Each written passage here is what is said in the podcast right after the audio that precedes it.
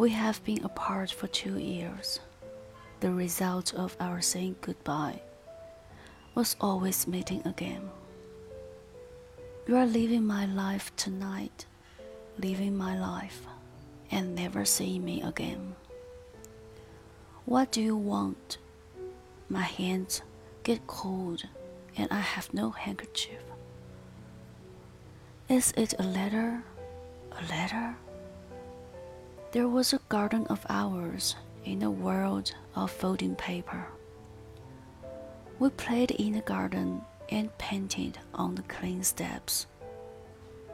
We danced in the pictures and forgot the dark sky. Yet the huge fireball was still running.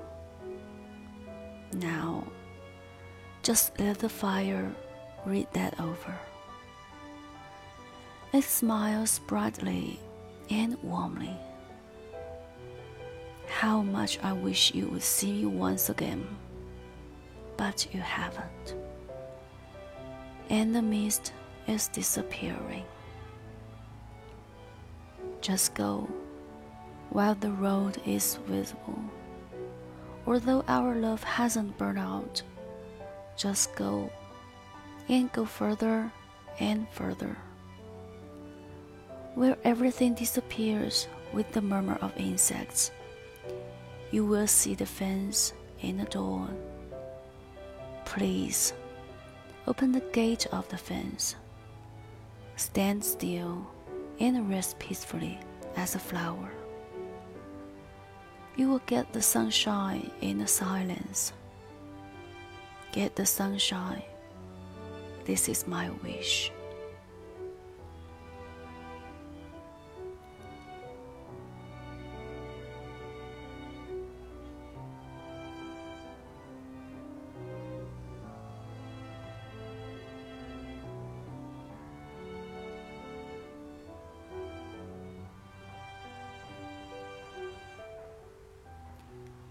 我们告别了两年，告别的结果总是再见。今夜你真的要走了，真的走了，不是再见。还需要什么？手凉凉的，没有手绢。是信吗？信。在那个纸叠的世界里，有一座我们的花园。我们曾在花园里游玩，在干净的台阶上画着图案。我们和图案一起跳舞，跳着，忘记了天是黑的。巨大的火星还在缓慢旋转。现在，还是让火焰读完吧。它明亮的微笑着，多么温暖。我多想你再看我一下，然而没有。烟在飘散，你走吧。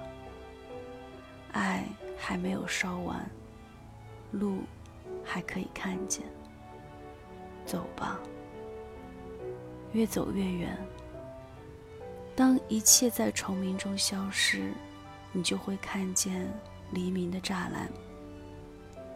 请打开那栅栏的门扇，静静地站着，站着，像花朵那样安眠。你将在静默中得到太阳，